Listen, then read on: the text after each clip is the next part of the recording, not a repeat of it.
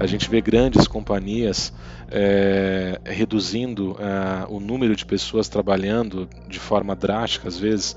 Às vezes a gente recebe notícias de 80 pessoas desligadas, 100 pessoas desligadas, né? Então, assim, será que isso vai se manter? Será que isso continua dessa forma? Né? Eu acho que a gente não pode esquecer que, mesmo sendo uma indústria, menos, mesmo tendo que prover o lucro, você precisa de pessoas para que isso aconteça. Você está ouvindo o Vioral, o podcast da indústria farmacêutica. Não esqueça de se conectar no Instagram, Vioral, ou então com o nosso host, arroba Paulo Crepaldi, o PC. Novos episódios todos os dias 5 e 20 do mês em todas as plataformas de podcast. Fique agora com a quarta temporada do Vioral. Olá, ouvintes do Vioral, sejam bem-vindos a mais um episódio. E no episódio de hoje vou conversar, né, com o Senior Business Manager Brasil de marketing, vendas, acesso e relações governamentais da Celtron Healthcare, o Michel Batista. Michel, seja bem-vindo. Tudo bem, PC, obrigado, obrigado pela oportunidade de bater um papo com vocês. Imagina, e um prazer tê-lo aqui no nosso episódio. Michel, antes de mais nada, a gente quer saber um pouquinho sobre você. Você é de São Paulo, paulista, começou aonde na indústria healthcare? Eu sou mineiro, né? Nasci numa cidadezinha super pequena chamada Pratápolis, no sul de Minas. Vim para São Paulo muito cedo. E aí, quando eu comecei na indústria farmacêutica, eu comecei num laboratório que nem existe mais, que é a Asta Médica. É, comecei lá no SAC e, e depois a carreira veio é, é, com mudanças de função até chegar onde eu estou agora, né? Uhum. E olha só, isso a gente está falando somatória. Quantos anos de indústria farmacêutica, Michel?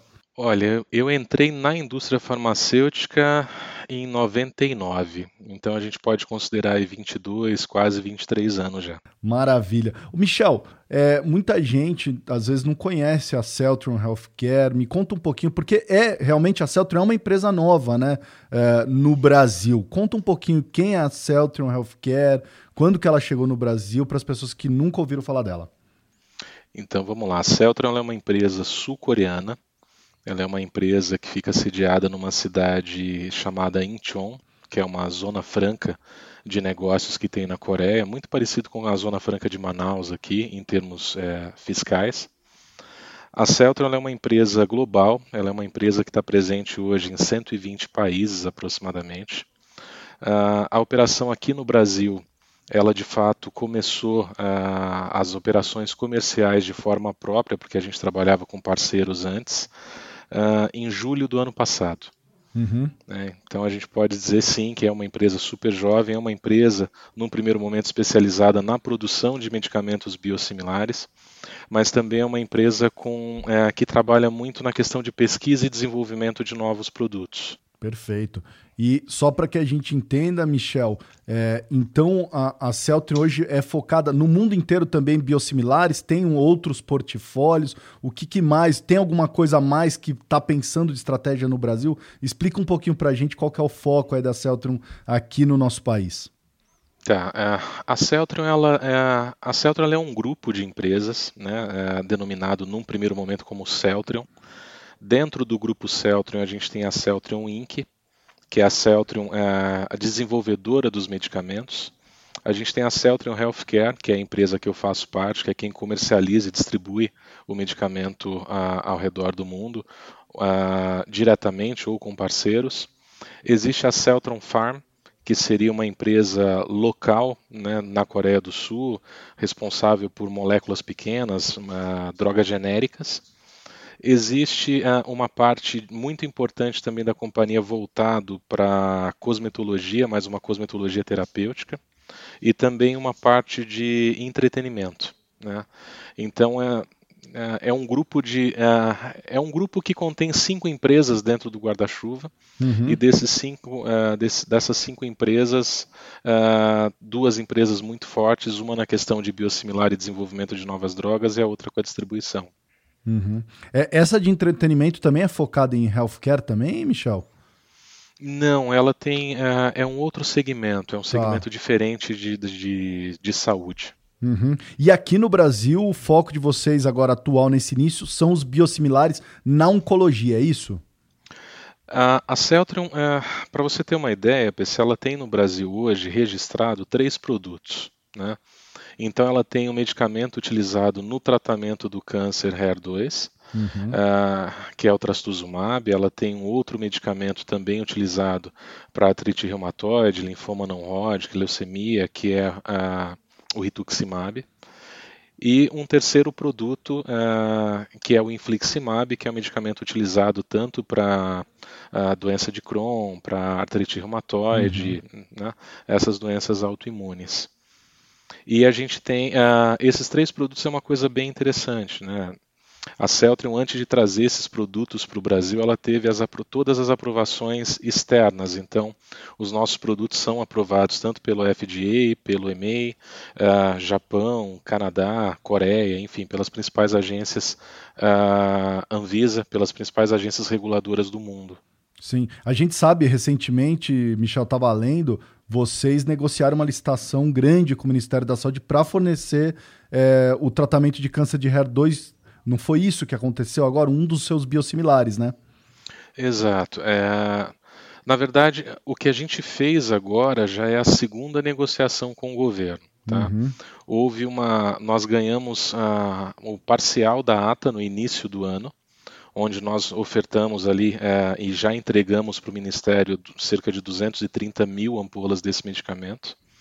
E agora houve uma nova tomada de preço, houve uma nova negociação, nós fomos declarados vencedores, e aí é para um contrato de mais aproximadamente 550 mil ampolas. Olha só, sensacional. Agora, biosimilares, já tinha trabalhado com isso antes? Michel, já conhecia esse cenário, esse mercado? Eu venho de uma. Eu, eu venho de uma trajetória uh, um pouco diferente. Né? Uh, ali no começo, quando você me perguntou como eu cheguei aqui, uh, eu iniciei na indústria farmacêutica como estagiário de um serviço de atendimento da Asta Médica. Ali eu trabalhava com dando suporte aos pacientes com 50 produtos que a, que a empresa uhum. tinha na grade. Depois eu saí de lá, fui trabalhar na Serono, antes da Merck comprar e virar Merck Serono, então eu trabalhei na Serono propriamente dito. Uh, trabalhei no programa de suporte ao paciente lá também, que era uma coisa muito específica voltada para o portador de esclerose múltipla. Dali eu tive a oportunidade de ir para a área comercial da Serono, onde eu fiquei mais uns 5, 6 anos. Uh, depois disso, eu acabei indo trabalhar na Biogen, que é uma outra empresa de biotech também muito bacana. Na Biogen eu fiquei por 11 anos, passando por uh, gerente de área de negócios, gerente de acesso, uh, gerente de vendas, responsável por, uh, no momento, uma regional, depois outra regional, enfim. o segmento de biosimilares, para mim, ele é novo. Uhum. Mas eu posso te dizer que é um segmento bem apaixonante. É, isso que eu ia te perguntar, né? É o que, que você tem achado? Porque biosimilar não é só novo para você, mas acho que é novo para muita gente, né? Muitos médicos ainda estão tentando entender o que são os biosimilares. Conta um pouquinho o que, que você tem sentido. Você já deve ter, é, como você está em contato até com o governo, né? O que tem sido o papel dos biosimilares num país como, um Brasil, como o Brasil, que tem muita preocupação com acesso público, com a questão de, de, de preço, de alto custo. Os biosimilares, PC, eles têm um, um, um papel fundamental, né? É, eu acho que quando os biosimilares chegaram, tinha ali sim um, um, preconceito grande ainda de entender se era genérico, se era similar, aonde isso se enquadra, de que maneira isso se enquadra, são medicamentos que têm estudos clínicos ou não, a aprovação é feita só por comparabilidade ou não, enfim, tinha-se uma, uma mística muito grande. Né?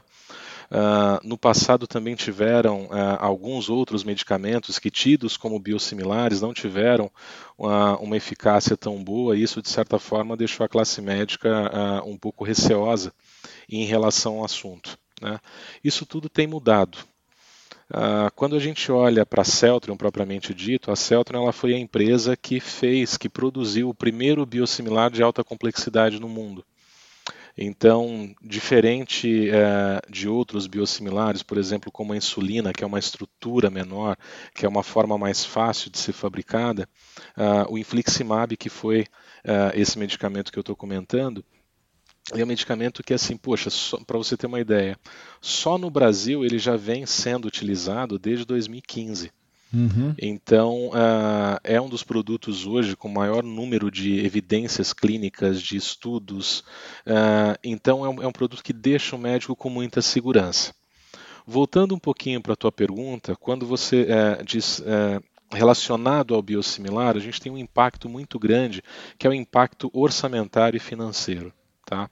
Quando a gente olha para o Brasil, uh, a gente entende que uh, o saco de recursos, o saco de dinheiro, ele é um só tanto no público quanto no privado. Quando a gente olha para o público, a gente tem uma questão de que o SUS a todo ano ele recebe novas tecnologias, a todo ano ele precisa de fato conseguir mais dinheiro para atender essa demanda.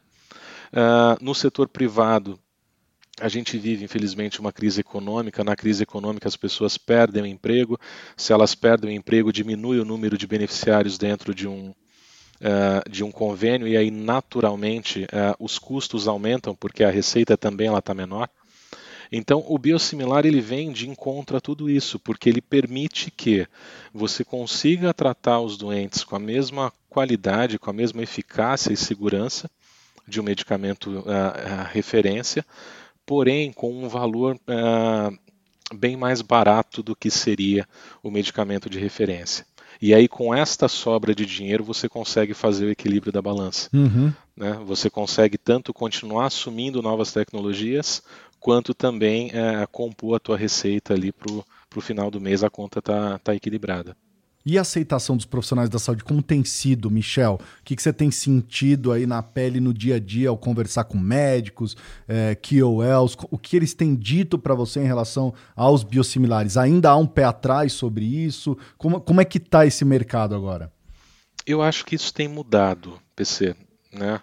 Eu acho que isso tem mudado porque uh, quando você chega para conversar com alguém, esse alguém não te conhece, é natural que exista uma desconfiança. Tá? A partir do momento que você se apresenta, que você mostra as credenciais da empresa, né? Ah, que você fala um pouco sobre a tecnologia sul-coreana, que é uma coisa ah, absurda. Né? Para você ter uma ideia, os caras lá já estão desenvolvendo o 6G. Então é uma coisa fora da, da, da, da nossa realidade. Né?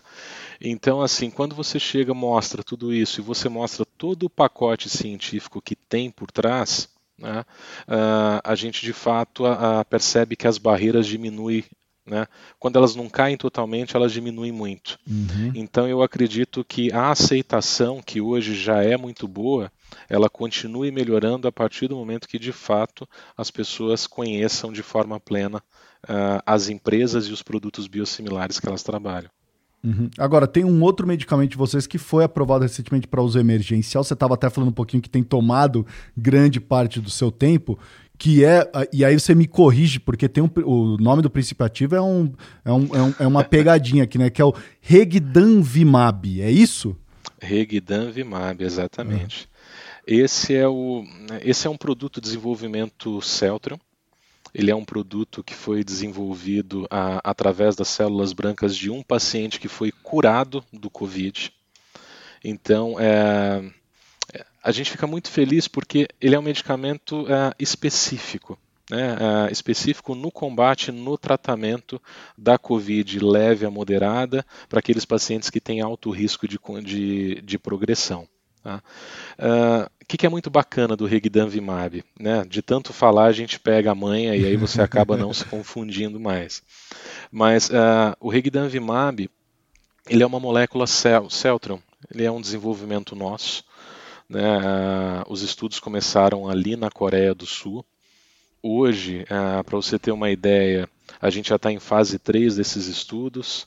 A gente recebeu a aprovação do uso emergencial aqui na, na Anvisa. Uhum. Agora, Michel, como é que foi? Você entrou aí num, numa empresa. É, vocês estão chamando de startup? Como é que vocês estão chamando esse início? Né? Porque cada, eu sei que cada um gosta de um nome, né? É, é uma, vocês estão se considerando uma startup? Como é que é? Como é que tem sido o planejamento da Celtron?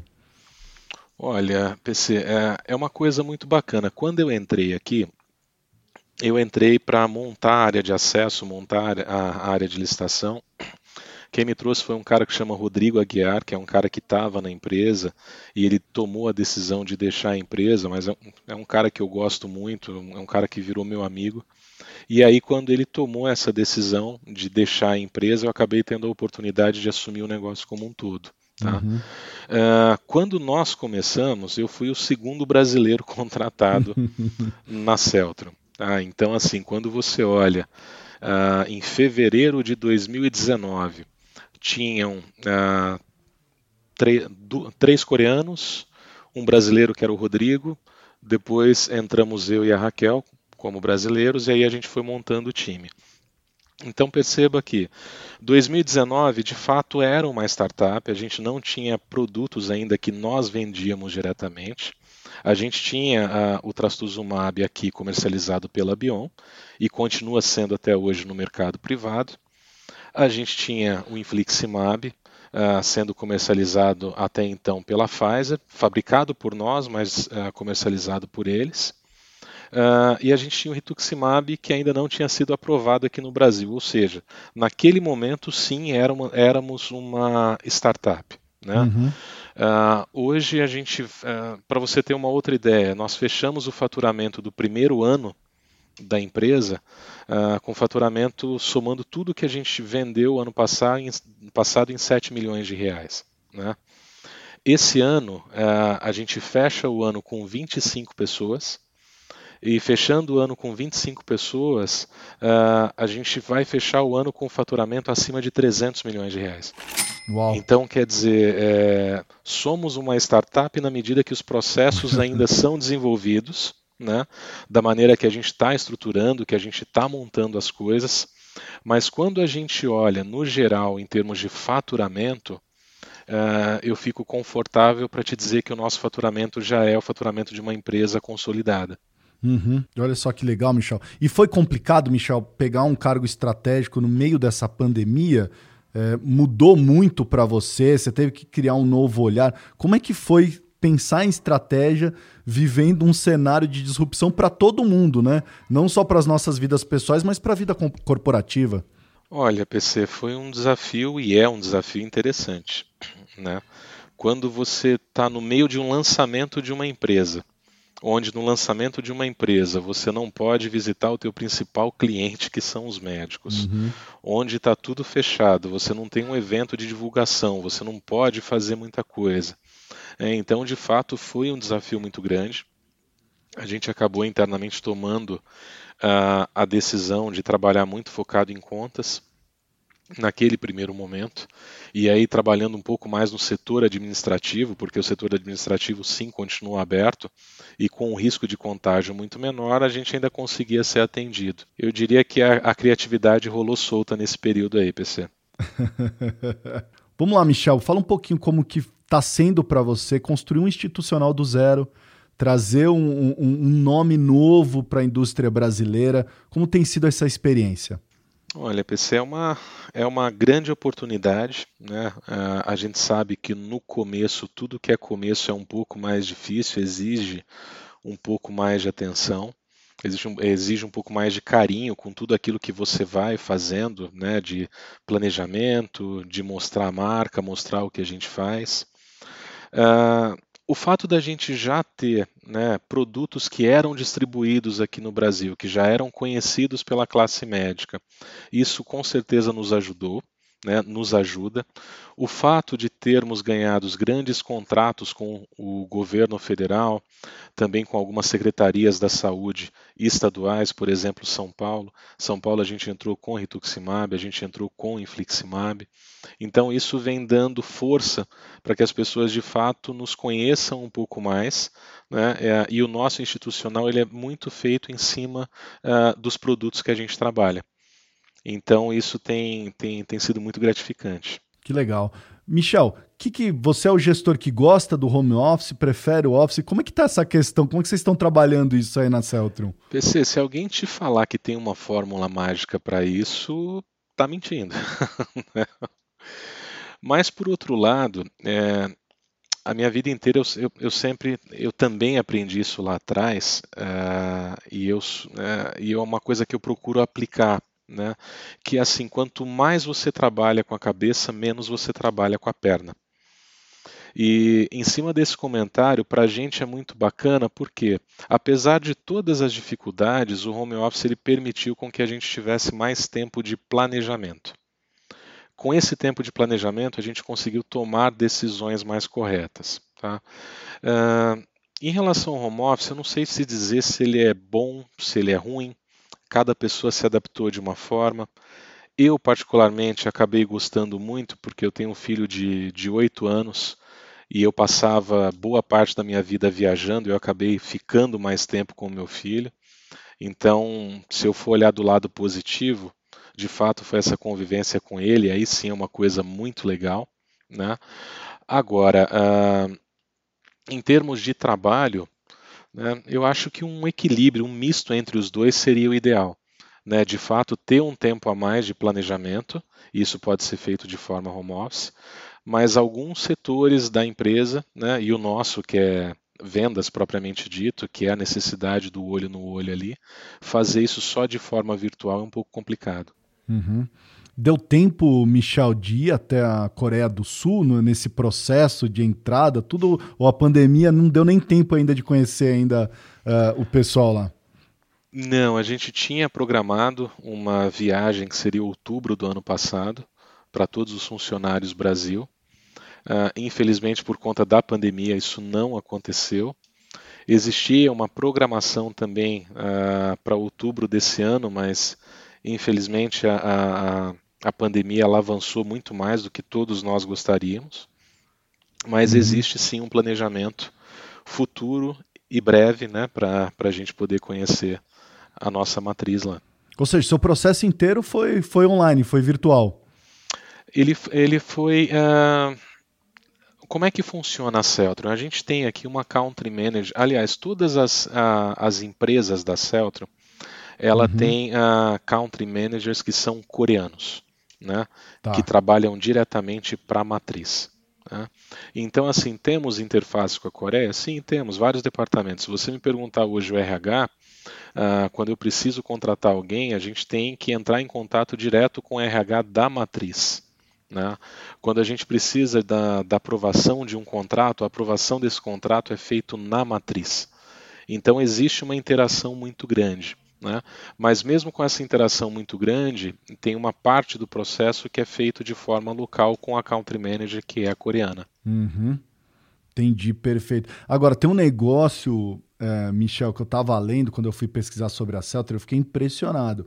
Você não falou, mas eu fui ler sobre a Celtra, o fundador, é, da, da Celtron, que eu não, não vou me atrever a tentar adivinhar, mas alguma coisa como Cell Young-in, não sei se é assim que se fala, é, ele é um dos homens mais ricos, é, tá na Forbes como um dos homens mais ricos e é o homem mais rico da Coreia, né? Exato, exato. Uh, em relação a se atrever a falar o nome deles, eu não tento até hoje. Tá? é. E aí isso entra uma outra coisa que é bem interessante, que na cultura coreana, uhum. uh, a minha chefe, por exemplo, uh, o nome dela é Hongju. Uhum. Mas o, nome, o nome ocidental que ela utiliza é Stephanie. Que legal. É, o, o head da Latam eu não consigo falar o nome dele em, em coreano, mas enfim, é Kevin. Então, eles adotam nomes que são nomes mais uh, uh, ocidentais, até para poder facilitar a comunicação. O nosso presidente hoje, né, todos nós nos referimos a ele como JJ, né, uhum. é, é, mais fácil usar o JJ, JJ. Do, do que tentar pronunciar o nome. De fato, começou a empresa ali há 20 anos atrás, uh, com mais três pessoas que vieram de um segmento completamente diferente, que era do setor automobilístico. Uhum. E aí tomaram a decisão de entrar nesse segmento de negócio, nesse modelo de negócio. Tinham ali uma intenção que é o core da empresa até hoje, que é promover uh, o acesso à tecnologia, mas de uma forma que seja uh, mais adequada e que, uh, que tenha maior acessibilidade, que mais pessoas possam ter acesso a esse tipo de medicamento, a esse tipo de tratamento. E, enfim, deu muito certo. Né? A empresa hoje está na bolsa de valores coreana, na Kosdaq, uhum. e, em uma outra uma bolsa coreana também. E, e, sim, ele é o, hoje é, é a pessoa mais rica da Coreia do Sul. É, e eu estava lendo, eu fui pesquisar sobre ele, ele é self-made, né? Ou seja, ele construiu tudo isso. Não, não é que ele herdou o dinheiro de alguém, não. Ele, ele realmente construiu esse, é, esse império e conquistou isso, né? Por si próprio, né? É, a empresa, PC, ela começou com um capital inicial de 45 mil dólares. né? Uh, hoje ela é uma empresa na bolsa, ela tem um, um, um capital acima de 9 bilhões de dólares. Uhum. É, então, de fato, é, é uma história de sucesso. Né? Só para você ter uma ideia uh, do pipeline da Celtrium, a Celtrium hoje ela tem aproximadamente um produto por ano para lançar até 2032. Então, à medida que as coisas vão acontecendo, que os produtos vêm sendo é, é, aprovados aqui no Brasil, e a gente já tem um produto novo que a gente espera aprovação até o final desse ano. Uh, o ano que vem a gente espera aprovação de mais um ou dois produtos. Uhum. Que legal. Na sua experiência, Michel, pelo que você está vivendo, que você está percebendo, quais você acha que serão os grandes obstáculos da indústria farmacêutica nos próximos anos? Essa indústria que na pandemia teve que reaprender muita coisa, né? É, uh, em relação aos próximos anos, PC, é, é, eu, eu, tenho visto muita coisa mudar, né? Então eu sou de uma época que, por exemplo, é, eu trabalhei na Asta Médica, a Asta Médica já não existe mais, uhum. é, é, e aí se a gente for pegar todas essas fusões que aconteceram, né, uh, se a gente pegar a história dos últimos 10 anos, a gente deve ter pelo menos aí umas 20, 25 empresas que foram incorporadas por outras empresas. E aí isso mostra, pelo menos na minha opinião, isso não é nenhum estudo, mas mostra uma tendência de sempre uh, fazer mais com menos. Né? Então a gente percebe que de fato a indústria ela tem caminhado para essa linha. Né? A gente vê grandes companhias é, reduzindo é, o número de pessoas trabalhando de forma drástica, às vezes. Às vezes a gente recebe notícias de 80 pessoas desligadas, 100 pessoas desligadas. Uhum. Né? Então, assim, será que isso vai se manter? Será que isso continua dessa forma? Né? Eu acho que a gente não pode esquecer que, mesmo sendo uma indústria, menos, mesmo tendo que prover o lucro, você precisa de pessoas para que isso aconteça. Né? E aí, nesse ponto, eu sou muito feliz de estar na Celtrium, porque a Celtrium, de fato, ela não pensa em redução, ela pensa em ampliação. Né?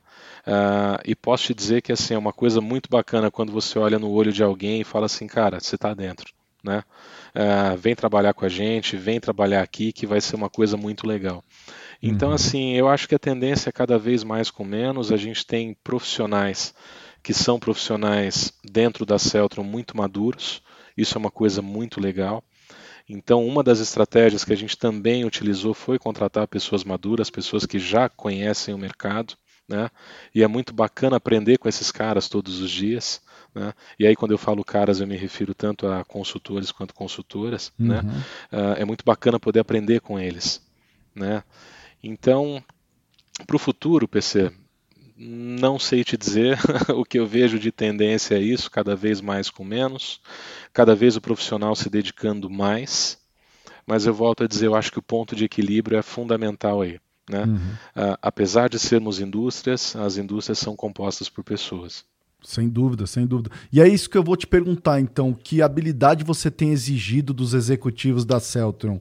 Michel, o que, que você tem focado quando contrata alguém, coloca alguém dentro desse time? Uh, ah, PC, as últimas contratações, uh, eu acabei de fechar agora três vagas de consultores. Né? Eu fechei uma, uma vaga em Goiânia, fechei uma vaga em Fortaleza e fechei mais uma posição no. Quer dizer, fechei não, abri, né? Mais uma posição no, no Rio Grande do Sul. Uh, o que, que me chamou a atenção nessas três pessoas? Obviamente, o currículo, a competência de já ter trabalhado nas áreas que a gente precisava, de ter as competências que a gente precisava ali. Mas quando você faz uma entrevista e você vê pessoas com o mesmo currículo e você vê a diferença no brilho do olhar de cada um ali, o quanto cada um de fato quer entrar para esse processo e o quanto ele quer fazer a diferença. Eu acho que isso é um ponto importante. Né? Então, assim, quais as, as habilidades requeridas? Conhecer o mercado, isso é de praxe em qualquer uh, indústria que você vai trabalhar, qualquer empresa que você vai trabalhar, tem que minimamente conhecer a tua função. Né? Mas além das competências que são basais, que são necessárias para poder trabalhar nesse sentido, uh, o que conta para mim muito é o quanto essa pessoa de fato está interessada. É o brilho no olho, é o quanto ela quer trazer, é o quanto ela quer fazer, né? E o quanto de fato você percebe ali na entrevista que essa pessoa quer jogar junto. Perfeito, maravilha. Michel, a gente tem um quadro aqui no, no Vioral, que é um quadro que eu tiro do New York Times, que eu faço a pergunta para vocês aqui. É, sobre alguns aspectos aí que a gente conviveu na pandemia. A primeira pergunta que eu te faço é qual momento do último ano que você jamais vai esquecer? Momento do último ano? Uh, PC, como toda pandemia, tiveram momentos bons, tiveram momentos é, é, difíceis, né? mas todos um, uh, um momento de, muita, uh, de muito aprendizado. Né? Uh, esse ano, em função da pandemia, nós tivemos perdas familiares por conta dessa, dessa situação toda. Isso foi uma coisa muito ruim, né? mas também você vê, enquanto né, pessoa e aí enquanto pai, né? Meu filho mudou de escola, foi uma coisa muito bacana vê-lo mudar de escola, ver, conhecer novos amigos, se adaptar. Isso uhum. foi uma uhum. coisa muito bacana. Como profissional, de fato, o momento foi quando nós decidimos expandir a Celtron. Então, assim, olha, as coisas estão acontecendo e a gente vai crescer. Então, nesse momento ficou muito claro para mim ali o direcionamento que a gente tinha e que é, eu te digo hoje, o céu é o limite. Uhum. E, Michel, outra pergunta que a gente tem é se você soubesse que a gente estaria isolado por tanto tempo, o que, que você teria feito de diferente? Cara, boa pergunta, PC. O que eu faria de diferente? Né? Não sei. Eu acho que eu teria comprado uma geladeira maior. Maravilha, Michel. Para encerrar, que, que o Michel espera do futuro? Ah, PC, eu espero de verdade que assim as coisas voltem a, ao mais normal possível. Ah, eu espero que assim as pessoas consigam ah, ter o equilíbrio ah, tanto profissional quanto pessoal que, que é exigido, né? Eu acho que assim ah, são praticamente dois anos, dois anos de muito de muito desgaste né, familiar, de muito desgaste é, no geral, porque as pessoas estão vivendo uma coisa totalmente atípica. Né? Então eu espero que de fato as coisas voltem ao normal, eu espero que as pessoas consigam se uh, reequilibrar dentro do, dentro do possível. Eu espero daqui talvez cinco anos olhar para trás e dizer assim, poxa, tem uma história muito legal aqui que foi construída, né? De repente olhar para a Celtron, ver a Celtron hoje com três, o quarto produto chegando, olhar ter mais um pipeline de cinco produtos e ao invés de 25 pessoas, talvez olhar e ter 60, 70 pessoas para trás e 60, 70 pessoas felizes em trabalhar naquele projeto. Então acho que isso seria né, o melhor dos mundos aí para um futuro mais próximo. Uhum. Olha, Michel, queria agradecer muito. Hoje a gente conversou com o Senior Business Manager Brasil uh, da Celtron Healthcare, essa empresa que está no seu segundo ano aqui. Eu desejo muita sorte para você, desejo muito sucesso para a Celtron Healthcare aqui no Brasil e quero agradecer a sua participação, Michel. PC, prazer todo meu. Uh, obrigado aí pela oportunidade, obrigado por poder contar um pouquinho da história da Celtron, um pouquinho da minha história pessoal também, né? E sempre que quiser, a gente está à disposição. Esse foi mais um episódio de Vioral e eu fui. Você ouviu o Vioral, o podcast da indústria farmacêutica. Para se conectar é fácil. vioral.com.br, arroba Vioral no Instagram ou então envie um e-mail para vioralhealthcare.gmail.com. Até a próxima dose oral quinzenal para seus ouvidos.